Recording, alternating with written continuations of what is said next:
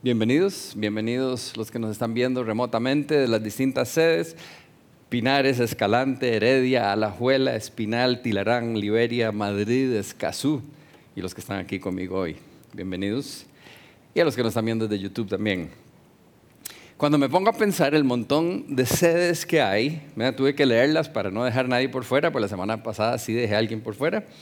Em, me impresiona lo que Dios ha hecho en Teos, ¿verdad? La manera en que Dios ha ido trayendo más y más gente. Pero al mismo tiempo que me impresiona lo mucho que Dios ha hecho, me siento un poquito, eh, no sé si triste es la palabra, pero siento que no podamos estar todos juntos. Hay gente en Liberia viéndonos, hay gente en Madrid viéndonos, hay gente por todos lados viéndonos. Dios está trabajando en las vidas de esas personas que están viéndonos por video y es raro pensar que están viendo lo mismo que nosotros, que Dios está actuando en sus corazones y ni siquiera los conocemos. Mira, qué triste que no los podemos conocer todos y estar todos juntos. Eh, porque en realidad cuando nos volvemos a Dios somos una sola familia. Entonces, aunque estemos remotos, unos en unos lados, otros en otros lados, somos una sola familia. Y entonces, saludos familia donde quiera que estén. Algún día espero conocerlos a todos en vivo. O vienen aquí y nos conocemos. Entonces vamos a hacer una oración y entramos a hablar de lo importante de la familia. Padre nuestro, te damos gracias, Señor, por una noche más para estar aquí juntos, para poder aprender de tu palabra. Te damos gracias, Padre, como has estado trabajando eh, alrededor del mundo y, sobre todo en, en, Teos hemos visto tu mano de una manera poderosa, has estado transformando personas y familias y te damos gracias por eso. Te pedimos por aquellos que están caídos, Señor, por aquellos que, necesitan que los levantes, te pedimos que, que nos utilices, que podamos ser... Eh, instrumentos para que tú puedas tocar a otras personas y acercarlos cada vez más a ti. Te pido por esta noche, Señor, que guíes mis palabras, que prepares nuestros corazones, que, que se haga tu voluntad. Te lo pedimos en el nombre de tu Hijo Jesús. Amén. Hace unas pocas semanas hablamos de la importancia de escoger bien eh, el camino espiritual para nuestra vida. Porque habíamos dicho, el camino determina el destino. El camino que tomemos va a determinar a dónde vamos a ir a parar. Eh, y como la semana siguiente hablamos del camino, que Jesús es el camino, que Dios nos abrió ese camino, y algunos de ustedes decidieron efectivamente montarse en el carretillo y empezar a caminar a través de ese camino. Juan 14, 6. Yo soy el camino, la verdad y la vida, le contestó Jesús. Nadie llega al Padre sino por mí.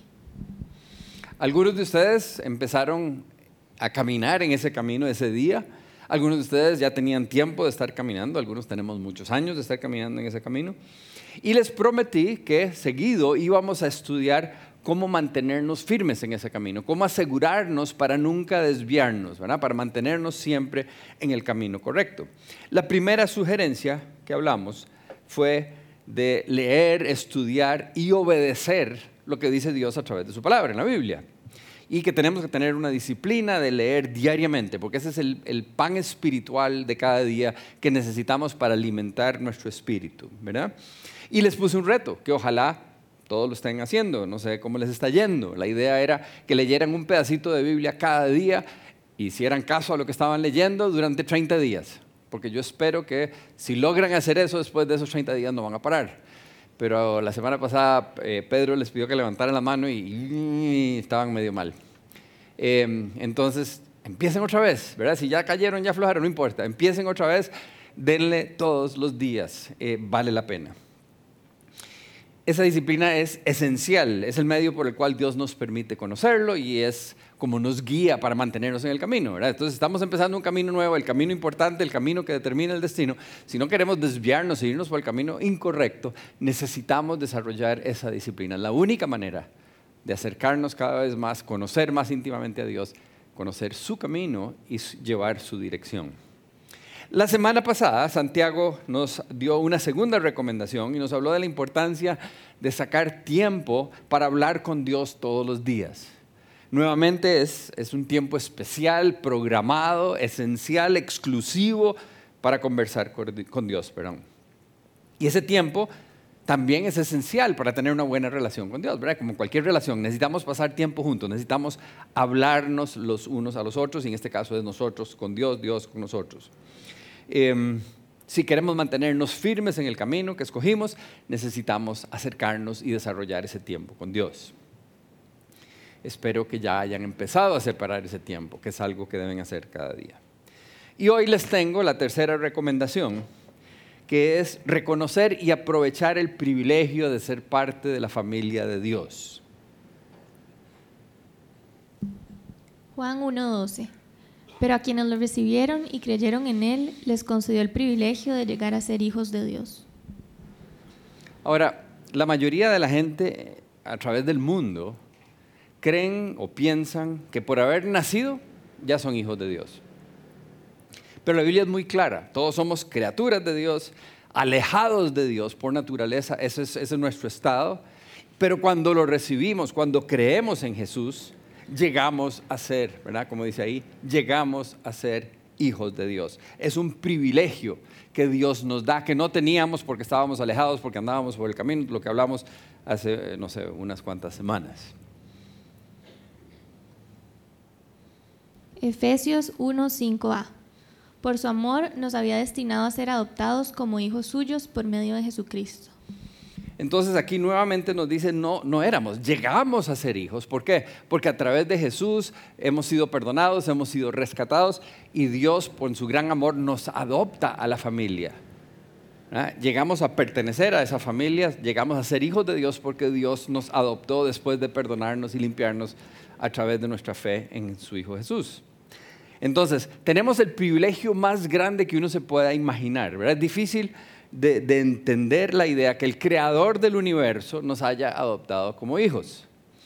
Em, ayer o antier, no sé, un día de esto me mandaron un video que yo había visto hace muchos años, y tal vez algunos de ustedes lo han visto, donde sale la cara de una muchacha y empieza la cámara a alejarse, alejarse, alejarse, hasta que llega a salir de la Tierra y nada más se ve la Tierra y se va haciendo cada vez más chiquitica y después nada más se ve, el, ¿cómo se llama? La, ¿Dónde está la Tierra?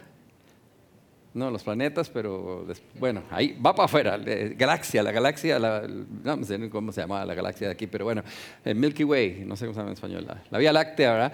Y sigue para atrás y para atrás y para atrás hasta que está no sé cuántos millones de años alejados, ¿verdad? Y ya no se ve la Tierra. Y después vuelve la cámara para adentro, para adentro, para adentro, y llega la cara de la muchacha y después se enfoca en el ojo y después va entrando y va viendo hasta que llega a los átomos dentro del ojo, ¿verdad? Y lo que nos está mostrando es el que lo hizo no sé cuál era su motivación, pero para mí la impresión cuando yo veo eso es que increíblemente grande y poderoso es nuestro Dios, que somos una borona en este universo y hay cosas aún mucho más pequeñas que nosotros, ¿verdad? Los átomos. No entendemos, no entendemos ni para arriba ni para abajo, simplemente somos nada. Y que el creador del universo, el que dijo un día, hágase y ¿verdad? explotó lo que explotó, que no había nada, ¿verdad? Y creó el universo decide que quiere conocernos personalmente, quiere tener una relación con nosotros y nos ofrece el perdón a través de su Hijo. Y a los que lo recibimos y creemos en Él, nos adopta como hijos. Y, a veces no entendemos, bueno, obviamente no entendemos porque ni yo, por más que lo haya estudiado, lo entiendo. Es, es ¿verdad? Mind-boggling, dicen los gringos. Es como que no cabe en la mente esa idea pero entendemos que es increíblemente grande, que es el increíble privilegio de ser hijos de Dios. Ahora, ¿qué quiere decir eso? ¿Cómo nos afecta? Bueno, al ser hijos de Dios somos familia, somos hermanos todos los que creemos, somos parte de la única familia con un Padre perfecto. Ese papá perfecto nos adoptó por amor y espera que aprendamos a amarnos los unos a los otros como Él nos ama. Juan 13, 34 al 35. Este mandamiento nuevo les doy, que se amen los unos a los otros. Así como yo los he amado, también ustedes deben amarse los unos a los otros. De este modo, todos sabrán que son mis discípulos si se aman los unos a los otros. A veces leemos un versículo y no le ponemos atención a los detalles o a las palabras. ¿verdad? Uno lee y dice, sí, el mandamiento, tenemos que amarnos, sí, pura vida. Pero dice este mandamiento nuevo. Lo que nos está diciendo es que este no es uno de los diez mandamientos o del montón de mandamientos que había en el Antiguo Testamento. ¿Por qué? Porque el mandamiento viejo decía, amen al prójimo como a ti mismo. Está hablando de cualquier ser humano. Aquí le está hablando a sus discípulos, a su familia, a sus hijos. Y les está diciendo algo diferente, no ámelos como usted mismo, dice, ámelos como yo los he amado a ustedes, que es muy por encima de lo que nosotros nos amamos a nosotros mismos, ¿verdad? Es el verdadero amor. Y entonces está diciéndole, ustedes, mis hijos, mis discípulos, ámense los unos a los otros como yo los he amado a ustedes, porque esa va a ser la marca, el distintivo que dice que son mi familia. La gente los verá y sabrán que son mis discípulos si se aman los unos a los otros. Es nuevo el mandamiento. Esto es para la familia, para nosotros como hermanos, estemos en Madrid, en Liberia o aquí sentados, donde quiera que estemos, tenemos que aprender a amarnos los unos a los otros como Cristo nos amó a nosotros. Y cuando hagamos eso, esta familia va a relucir de tal manera que la gente va a ver y va a decir, esos deben de ser cristianos porque no hay otra explicación para que haya tal amor entre ellos. Cuando la gente viene ateos, algunos deciden volver porque les llegó el mensaje, otros dicen que vuelven porque los recibieron bien, se sintieron bienvenidos, y otros me han dicho que volvieron porque se impresionaron de ver la interacción entre los que estaban ahí. ¿Mm? Porque se sentía algo especial.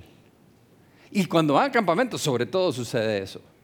Porque van algunos de los que ya tienen ratos de ser cristianos y van unos que son nuevitos, los nuevitos ven a los viejos y dicen, ¿qué es esta vara?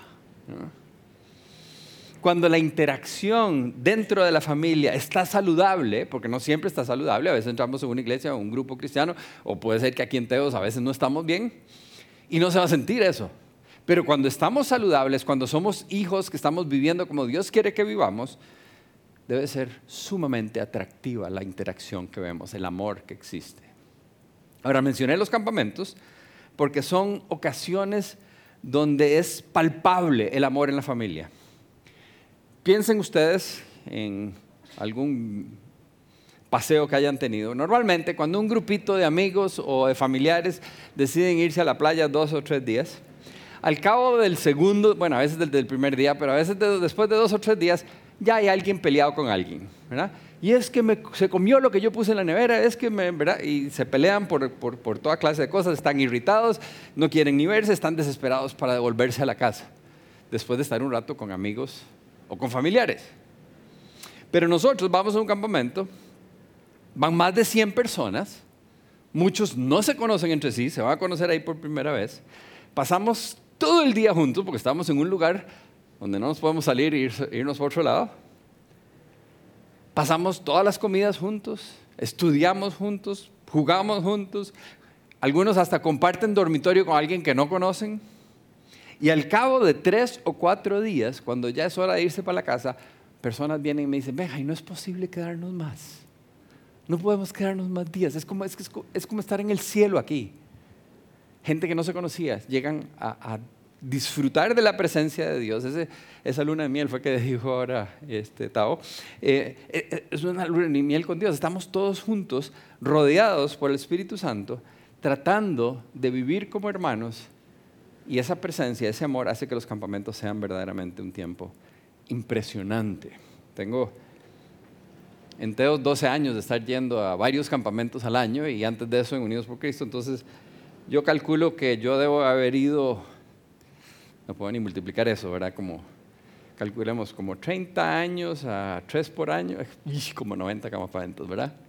Em, y nunca he visto a alguien que me diga, Dios mío, ¿qué es esto? ¿Por qué me metieron? Bueno, sí, el primer día, alguna gente los engañaron y llegaron sin saber a lo que iban, pero al final salen todos contentos, ¿verdad?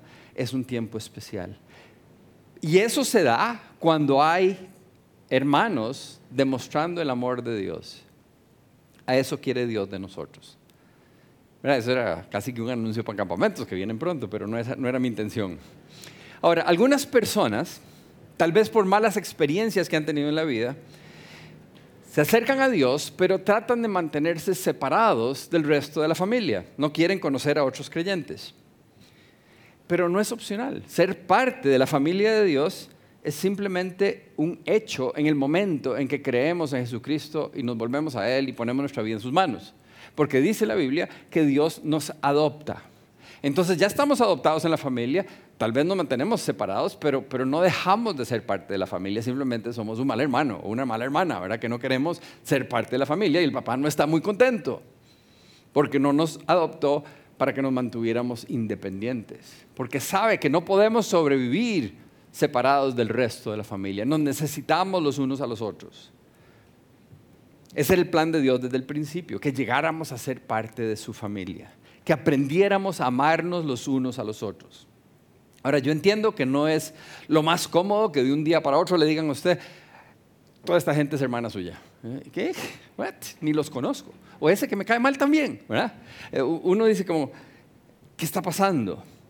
Pero yo creo que Dios entiende eso y por eso, aunque el primer día que nos volvemos a Dios ya somos parte de la familia, la Biblia nos describe como recién nacidos. Porque un recién nacido, al, em, salir de la mamá, lo único que, puede hacer es recibir el amor y la atención del resto de la familia. No, no tiene nada que dar todavía. Y conforme vamos creciendo espiritualmente, vamos adquiriendo más responsabilidad y es más necesario que nos involucremos y que aportemos a la familia. Todos nos necesitamos los unos a los otros. Dios lo sabía y por eso diseñó la familia.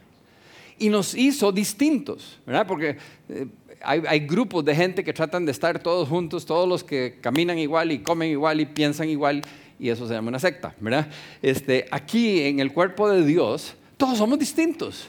Hay unos introvertidos, unos extrovertidos, unos altos, unos chiquitillos, unos que les gusta jugar boliche, unos que odian el boliche, unos que comen de esto y otro, ¿verdad? Totalmente distintos. No tienen que ir muy lejos. ¿Ustedes conocen a David? Somos totalmente distintos. Pero Dios nos hizo distintos, nos dio distintas capacidades y dones para que nos complementemos. Porque una familia necesita de todo un poco. Y la familia de Dios tiene la variedad total. Ahora, aquí Teos es un ejemplo vivo de cómo Dios nos llama a hacer distintas cosas juntos. Y logramos cosas que sería imposible lograr solos. Tenemos gente que Dios los utiliza de una manera poderosa en oración.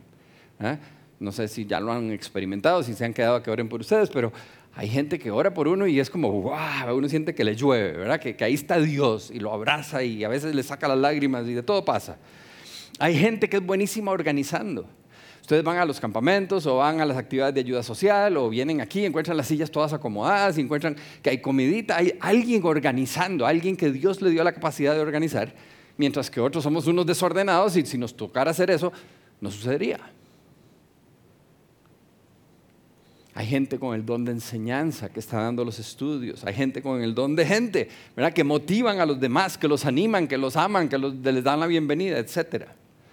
Hay una gran variedad de cosas que hacen, que Dios hace, que logremos lo que hemos logrado, que veamos el crecimiento que hemos visto, que veamos gente tocada y transformada en las distintas sedes, porque ha utilizado las distintas capacidades y dones que Él nos dio para bendecirnos los unos a los otros. Primera de Corintios 12:7. Dios da a cada uno alguna prueba de la presencia del Espíritu para provecho de todos. Ese versículo me parece a mí sumamente importante de, de conocerlo y de entenderlo y de creerlo. Que la presencia del Espíritu Santo se revela en todos nosotros, en cada uno de nosotros, para beneficio del resto de la familia. A mí me suena emocionante saber. Ahora, tal vez después de tantos años, ya es obvio para mí que Dios tenía un plan para mí, pero cuando uno está nuevecito acercándose a Dios, uno dice, pero ¿y yo qué hago? Dice que hay una prueba en mí que va a ser de provecho para los demás. Y a veces uno se pregunta, ¿qué? ¿A dónde? a veces la gente se acerca, yo sé que, y esto es normal y no quiero que se sientan mal si ustedes se acercaron a Dios así, ¿verdad? se acercaron a Dios porque estaban hechos leña, se acercaron como quien va a un hospital para que alguien lo repare, ¿verdad? lo que querían era nada más que Dios los perdonara o que los limpiara o que les consiguiera trabajo o que les consiguiera novia, algo, andaban mal.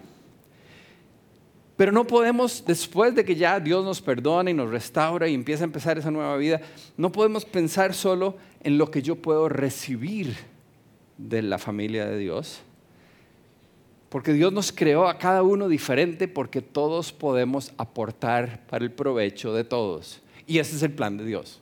A todos nos va a dar una muestra de su poder, de su presencia en nuestra vida, pero no para que yo me beneficie de mí mismo, sino para ser utilizado para provecho de otros. Y yo creo que todos eventualmente queremos hacer una diferencia en este mundo. Y que, ¿verdad? la otra vez les ponía yo un ejemplo que yo antes vendía computadoras y hardware y software y ese era mi negocio y, me emocionaba cuando vendía un montón. Una vez le vendimos el Banco Nacional y, en todo el primer piso usted entraba y eran todas las computadoras de, de Sasso y Soto. Y yo decía, ¡ay, qué chido! Ahora ustedes entran y ya no hay ni una. Ya las votaron, todas las que me compraron en aquella época. O sea, no hizo una gran diferencia en este mundo, no dejó una huella que, que perdure. Nadie se acuerda, bueno, algunos de ustedes ni siquiera conocieron esa empresa porque ya no existe. No es una huella que perdura. No importa. Steve Jobs, ahora se acuerdan de la ahorita, se les olvida. Entonces no importa cuánto hayamos hecho material en este mundo, eso no perdura. Todos queremos dejar una huella que haga una diferencia. ¿Cuántas familias Dios ha tocado a través de lo que hacemos en Dios? Es increíble. Y los ha transformado como familia para la eternidad. Esa es la clase de huella que queremos dejar todos. Y esa es la clase de huella que Dios quiere dejar en este mundo a través de cada uno de nosotros. Dice, en cada uno hay alguna prueba de la presencia del Espíritu Santo para provecho del resto. Cada uno vamos a ser de beneficio para todos los demás. Ahora, si usted tiene tiempo de estar en Teos, estoy seguro que ya ha recibido ese beneficio, ese provecho de otras personas. El Espíritu Santo se ha mostrado a través de alguien más. Algunos de ustedes tal vez han recibido un consejo de alguien con la sabiduría del Espíritu Santo. A que ustedes piensan y dicen, ¿de dónde salieron esas ideas a este mae o a esta muchacha? Y es que solo Dios, porque efectivamente era la sabiduría de Dios a través de esa persona. O tal vez alguien oró por ustedes y usted dijo, pero ¿quién ora así? ¿Qué está pasando? Solo Dios, efectivamente, el Espíritu Santo a través de esa persona o están en un estudio de Biblia y hay una cosa y usted lo lee y lo lee y no entiende nada y llega el que está dirigiendo el estudio y se lo dice en una sola frase y usted dice, qué claridad, ¿cómo hizo para explicarme eso? ¿verdad? Y solo Dios, efectivamente, Dios a través de esa persona. O vinieron a una charla y la persona que estaba hablando dijo algo y, y ¡pum! les llegó al corazón y usted dice, pero es solo Dios, ¿verdad? es Dios a través nuestro toca a las demás personas. Y si ustedes ya tienen un rato de estar aquí, estoy seguro que esos ejemplos que les acabo de dar, ustedes dicen, sí, a mí ya me pasó, sí, ya oraron por mí, sí, ya me llegó, sí, el estudio, ya hemos recibido el provecho que Dios tenía para todos nosotros a través de estas distintas personas. Y tal vez simplemente fue un abrazo, una sonrisa, unas palabras en el momento adecuado, porque Dios nos bendice a través de nuestros hermanos en la fe.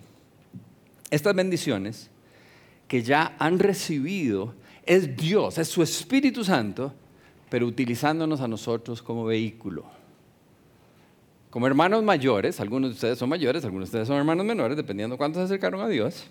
Como hermanos mayores, nosotros tenemos el privilegio y la responsabilidad de ayudarle a nuestros hermanos menores a acercarse más al Padre, a conocerlo de una manera más íntima, a disfrutar de esa relación y crecer y madurar en la fe. Somos hijos, somos hermanos, somos familia y todos salimos beneficiados en esta relación. Ahora les decía, algunos de ustedes son recién nacidos, tal vez fue hace 15 días o hace cuatro meses, qué sé yo, tienen poco tiempo de haber conocido al Señor están en la época de recibir de todo, ¿verdad? Y tal vez creen que ustedes no aportan nada, pero en realidad aportan algo verdaderamente valioso. Ustedes le traen la alegría a la familia de una nueva criatura. Si ustedes tienen un hermanito menor, así mucho menor que ustedes, o un sobrinito, o, hijos, ustedes saben la felicidad y el gozo cuando nace un bebé nuevo a la familia. Y es como, todo el mundo lo celebra. Es una cosa. Es un sentimiento especial. Las personas que se acercan a Dios por primera vez son hermanitos recién nacidos que a nosotros los hermanos mayores, cuando estamos bien, porque cuando uno está bien a veces no, no entiende nada, pero cuando estamos bien, nos llenamos de gozo de ver que hay alguien más que conoció al Señor. Nos traen alegría, nos llenan, así como un bebé a una familia. Otros tal vez ya no son recién nacidos, pero están empezando a caminar y hablar, están empezando a desarrollar esa relación íntima con Dios, están llenos de gozo y disfrutando del perdón de Dios, impresionados con el poder de Dios, ¿verdad? Algunos de aquí eh, he hablado con ustedes los del estudio de Checho y Andrea, eh, algunos de ustedes han hablado conmigo y me han contado que están empezando y que Dios hace, y, que, ¿verdad? Y, con solo hablar con ellos uno dice, wow, están en esa época, ¿verdad? Están así como llenos de, del amor de Dios y del perdón de Dios y aunque están con problemas en la vida, igual están eufóricos de esa relación. Están en el primer amor. Y Dios los utiliza para contagiar a otros. Apocalipsis 2 del 4 al 5. Sin embargo, tengo en tu contra que has abandonado tu primer amor. Recuerda de dónde has caído. Arrepiéntete y vuelve a practicar las obras que hacías al principio. los que somos más viejos en la fe, a veces no estamos en el mejor momento. Estamos, y, y, Jesús dice, eh, tengo una cosa contra ustedes, que ya no, ya no tiene ese primer amor. Recuerde dónde ha caído. Y si somos hermanos mayores y estamos pasando por una época seca, se siente fría la relación, entonces yo los motivo a acercarse a aquellos que están recién nacidos, a ir a actividades donde, actividades sociales o de ayuda social donde están los nuevos, porque los nuevos se apuntan a todo, los viejos son los que ya no van tanto.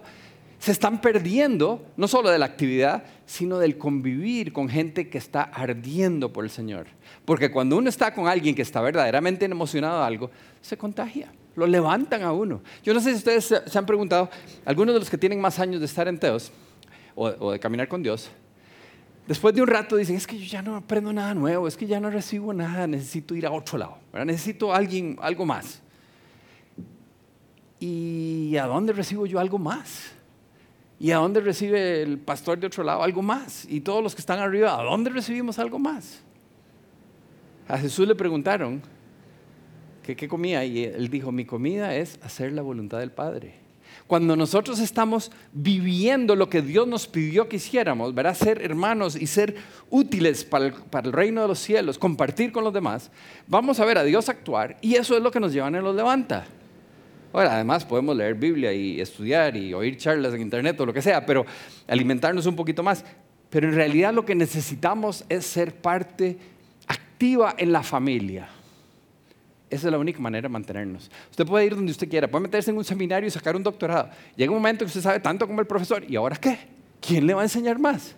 No necesitamos aprender más. Lo que necesitamos es vivir nuestra fe. Compartir con gente que está emocionada. Eso nos levanta a uno.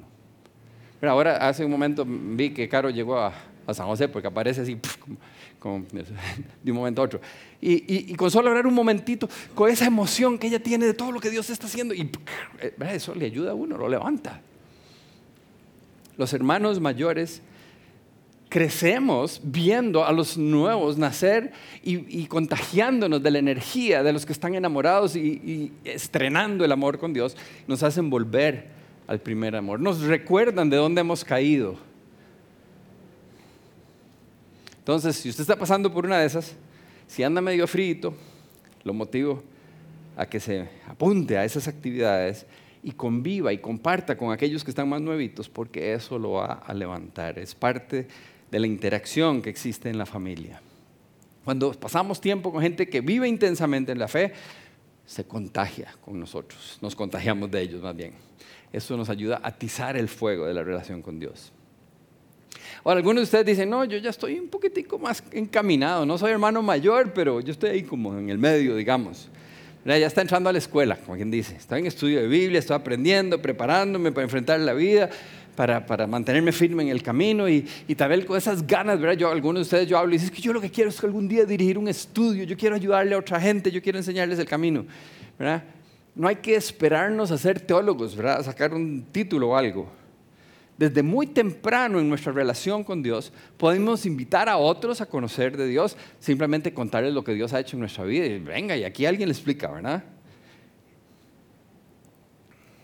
Primera de Corintios 12, 26.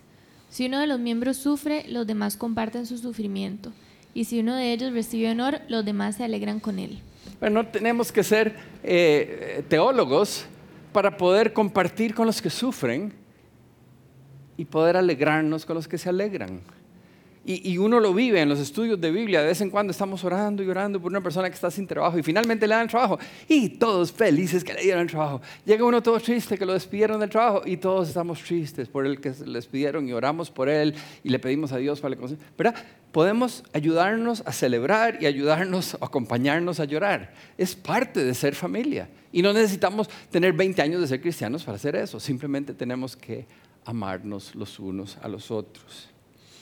Tal vez algunos de ustedes se acercaron a Dios por medio de un familiar o un amigo que quería compartir con ustedes lo más valioso que tenía en su vida.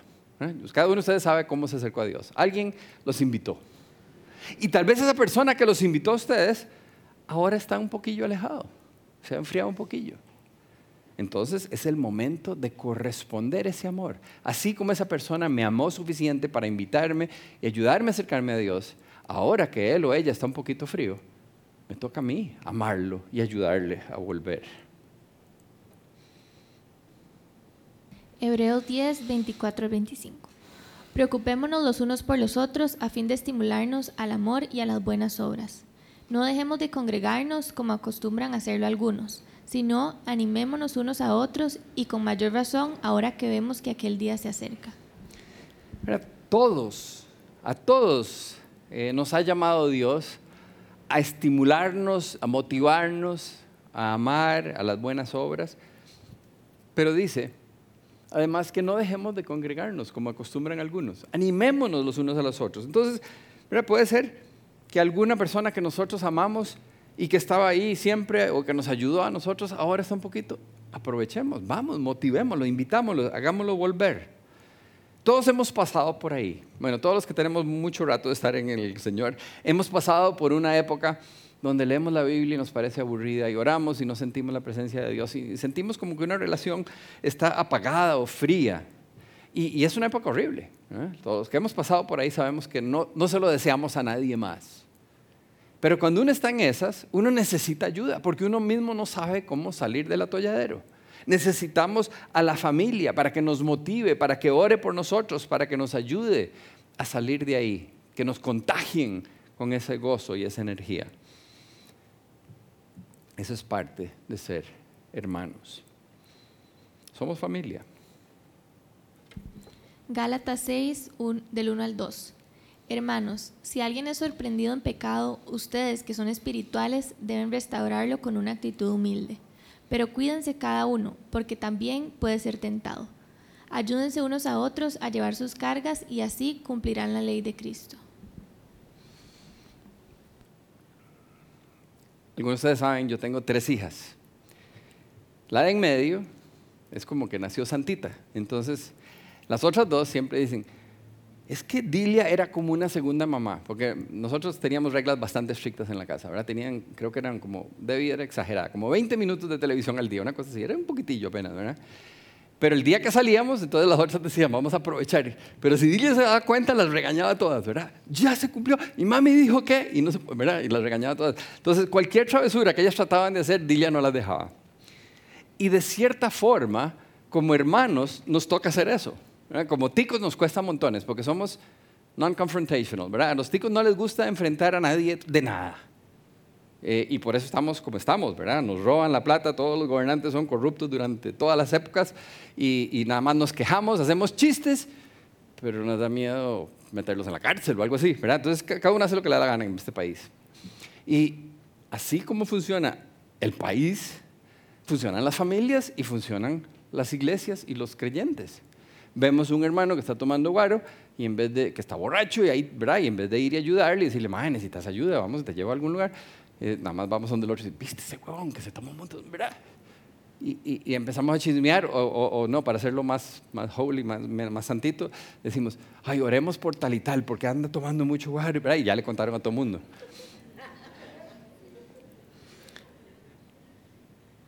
Ahí dice, si vemos que alguien está en problemas, ayudémosle en actitud humilde, o sea, en amor, ayudémosle a salir del hueco. Pero con cuidado para no ir nosotros en el mismo hueco, ¿verdad? Piénselo al revés, piénselo como que usted es el que está en el hueco. ¿No le gustaría que alguien lo haga recapacitar, le llame la atención y le diga, Benjamín, ya no siga en eso, va a destrozar su matrimonio. Benjamín, ya no haga eso, va a terminar en el caño. Benjamín, ya no tome, ¿verdad? Que alguien tenga suficiente amor que llegue a corregirlo, con amor, no, no así dándole agarrotazos, ¿verdad? Que le ayude a salir del hueco para volver a estar en su relación correcta con el Padre. Yo creo que todos, en el fondo, eso es lo que queremos pero nos necesitamos los unos a los otros, necesitamos, porque cuando yo estoy en el hueco es muy difícil que yo llegue y le diga, hey, ma, yo estoy me estoy yendo en el caño, estoy tomando drogas y estoy hecho leña, ayúdame. No, cuando uno está en esas, uno está en esas. Necesita que alguien de afuera lo ame suficiente para que le ayude. Y ahí dice que eso nos toca a nosotros. Hermanos, ayúdense unos a otros a llevar las cargas y así cumplirán la ley de Cristo. Conforme vamos madurando, más responsabilidad tenemos. Muchos años hemos aportado, a veces sentimos que es hora de enfocarnos en nosotros mismos, ya llevo demasiados años ayudándole y preparando gente y enseñándole a los demás, es hora de enfocarme en mí. Y tengan cuidado porque es una gran mentira.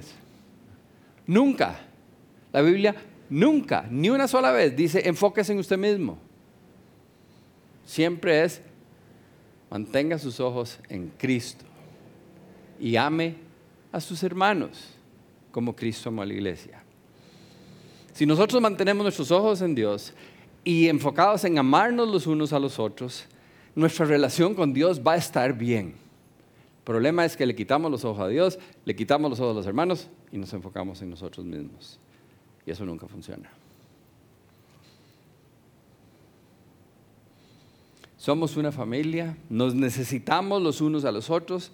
Si nos alejamos, dejamos de recibir todo, ¿se acuerdan lo que vimos? Del provecho que Dios tiene para nosotros de parte de los demás. Y nosotros dejamos de aportar aquello que Dios quería aportar a través nuestro. Hay un doble daño. Le hacemos un daño a los demás y nos hacemos un daño a nosotros mismos podría seguir, porque hay un montón de cosas más que la Biblia claramente nos pide que hagamos los unos por los otros, que oremos, ¿verdad? Que, nos acompañemos, que nos ayudemos, que nos corrijamos. Pero, pero todo esto que he venido hablando se resume en aquel versículo que leímos al principio que decía, ámense los unos a los otros como yo los he amado a ustedes. Si nos amamos de esa manera, nos vamos a motivar los unos a los otros, vamos a ayudarle a los demás, vamos a corregirlos en amor como Jesús corregía, vamos a consolar, vamos a compartir los dolores y las alegrías, vamos a enseñarnos los unos a los otros, vamos a orar, vamos a adorar juntos y ahí puedo seguir y seguir y seguir en las distintas maneras en que Dios quiere que demostremos el amor los unos por los otros. Ahora, la vida cristiana es maravillosa, es incomparable, es única pero no es fácil. En ningún lugar dice que va a ser fácil. Requiere dedicación. Y lo que nos pide que hagamos, amarnos los unos a los otros, va en contra de nuestra naturaleza. Por eso es tan difícil. Y por eso Dios nos dejó tantas cosas para ayudarnos. Nos dejó su palabra para guiarnos. Nos dio la libertad de buscarlo a Él y hablar con Él cuando sintiéramos la necesidad y nos dejó un montón de hermanos y hermanas para ayudarnos y motivarnos y amarnos los unos a los otros, porque sólo así vamos a poder mantenernos firmes por el camino de la fe. Tal vez algunos de ustedes se han mantenido al margen, no han querido involucrarse. Yo los motivo que prueben, que se involucren, que se metan a un estudio, que vayan a una actividad de ayuda social, que vayan a, comer ahora a Quiznos, para los de esta sede. Los de aquella sede no sé qué van a hacer al final, pero hagan algo juntos. Vayan a la próxima actividad. todas las semanas se anuncian un montón de actividades, de ayuda o de, de ir a vacilar o de hacer algo. Vayan a algo, conozcan a los demás, quédense un ratito al final a comer y hablar con los demás. Dejen que alguien interactúe con ustedes para que empiecen a percibir un poquitito del beneficio de ser parte de esa familia. Si ya Dios los adoptó, ahora hay que aprender a ser parte de la familia. Porque solo cosas buenas van a salir de una familia saludable. Necesitamos amarnos los unos a los otros para poder conocerlo más a Él, para poder vivir como Dios quiere que vivamos, para aprender a amarnos como debemos amarnos. Entonces hagamos un esfuerzo por conocer a otros miembros de la familia y no se van a arrepentir. Vamos a orar. Padre nuestro, Señor Todopoderoso, te damos gracias por tu amor, por tu Hijo Jesús, por perdonarnos, por restaurarnos, por darnos nueva vida. Te damos gracias, Señor, porque en tu sabiduría no nos llamas a vivir como cristianos independientes, sino como hijos tuyos, como parte de tu familia, como hermanos de los demás creyentes. Y nos has preparado y nos has habilitado y nos has dado dones para poder complementarnos los unos a los otros, para poder ser una herramienta útil en tus manos para bendecir a los demás. Te pido por todos los que me están escuchando, Señor, y por mí mismo, que nos llenes de, tu sabiduría para, y, de tu fortaleza, Padre, para hacer a un lado prejuicios, para dejar de ser eh, arrogantes o orgullosos y abrirnos a, conocer al resto de la familia y em, aprender a amar, Señor. Que podamos amar a los demás así como tú nos has amado. Te pedimos, Señor, que, que bendigas esta familia, que nos ayudes a aprender a amarnos mejor, que podamos crear más unidad, que podamos sentir más que somos una sola familia a tu servicio. Te damos gracias, Señor, por ser nuestro Padre y por amarnos y por permitirnos ser parte de tu familia. Te damos gracias en el nombre de tu Hijo Jesús. Amén.